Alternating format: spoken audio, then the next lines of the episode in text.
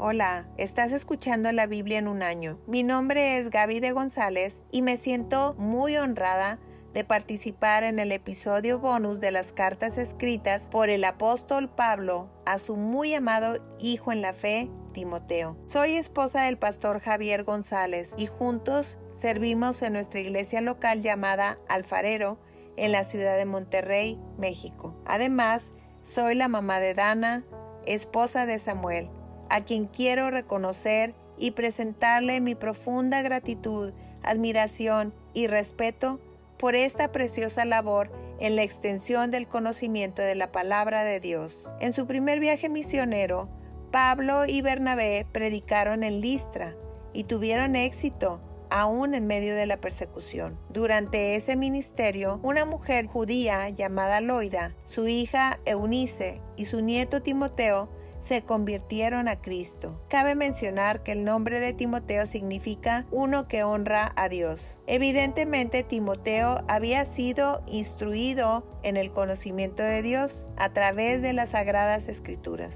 Una estrecha relación se desarrolló desde un principio entre Pablo y Timoteo, y cuando Pablo regresó a Listra en su segundo viaje misionero bajo la dirección del Espíritu Santo, añadió a Timoteo a su apostólica. Aunque Timoteo era muy joven, tenía una reputación piadosa y pronto se convertiría en un discípulo, amigo y colaborador de Pablo por el resto de la vida del apóstol, ministrando con él en Berea, Atenas, Corinto y acompañándolo en su viaje a Jerusalén. Timoteo estuvo con Pablo en su primer encarcelamiento en Roma y Primera de Timoteo fue escrita después de su liberación. Esto sucedió probablemente alrededor del año 64 después de Cristo. La segunda carta de Pablo a Timoteo, que fue la última epístola escrita por Pablo, fue enviada desde la prisión en su segundo encarcelamiento en Roma, en donde Pablo estaba aguardando su ejecución entre el año 66 y 67 después de Cristo. Junto con la carta dirigida a Tito, primera y segunda de Timoteo, forman lo que se conoce como las cartas pastorales. Se les nombra así porque en ellas hay ciertos consejos dirigidos a personas que tenían la responsabilidad de cuidar o pastorear almas y también por haber sido dirigida a un individuo en lugar de una congregación. Tanto Timoteo como Tito fueron dos de los discípulos a quienes, según palabras del mismo apóstol, consideraba sus verdaderos hijos en la fe. Timoteo fue dejado por Pablo en la iglesia de Éfeso para corregir errores de falsas doctrinas que se estaban infiltrando, mismas que eran influenciadas por el gnosticismo del culto a la diosa Diana, que reinaba en esa región, y por el legalismo judaico. Ellos prohibían casarse y comer ciertos alimentos y enseñaban que la resurrección final ya había ocurrido. En contraste, Timoteo debía enseñar solo lo que era confiable, sano y bueno.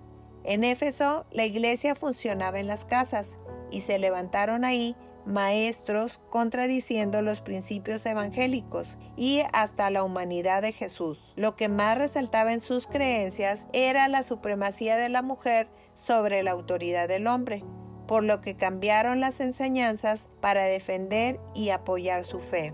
Pablo le escribió a Timoteo aconsejándolo en cómo dirigir a la iglesia, advirtiéndole que se mantuviera alerta para defender el Evangelio y la sana doctrina y animándolo a que con autoridad rechazara toda enseñanza que se quisiera infiltrar por medio de los falsos maestros pues estos amenazaban con socavar la obra ahí, por lo que Timoteo se hallaba en una situación muy difícil, necesitando estímulo y consejos prácticos para la organización de la iglesia. El énfasis de la carta se encuentra en la verdad del Evangelio, la misericordia de Dios mostrada a las personas, las calificaciones de carácter de los dirigentes de la iglesia, advertencias sobre perder el tiempo en controversias y advertir que el amor al dinero descalifican a una persona para ser líder en la iglesia. En primera y segunda a Timoteo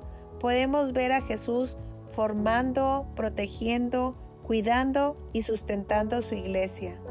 Él mismo nos advirtió que vendrían tiempos difíciles, que después de su partida se levantarían falsos maestros, pero también nos prometió que no nos dejaría solos, pues nos dejó su precioso Espíritu Santo, dándonos el poder para llevar su palabra y ser embajadores de su reino al darnos el ministerio de la reconciliación. Te invito a que estas cartas te inspiren a mantenerte firme en la fe, a cuidar y resguardar la iglesia de Cristo y sostenerte en la esperanza de que Él, tal y como lo prometió, volverá algún día para llevarnos con Él y así estar por siempre junto a Él.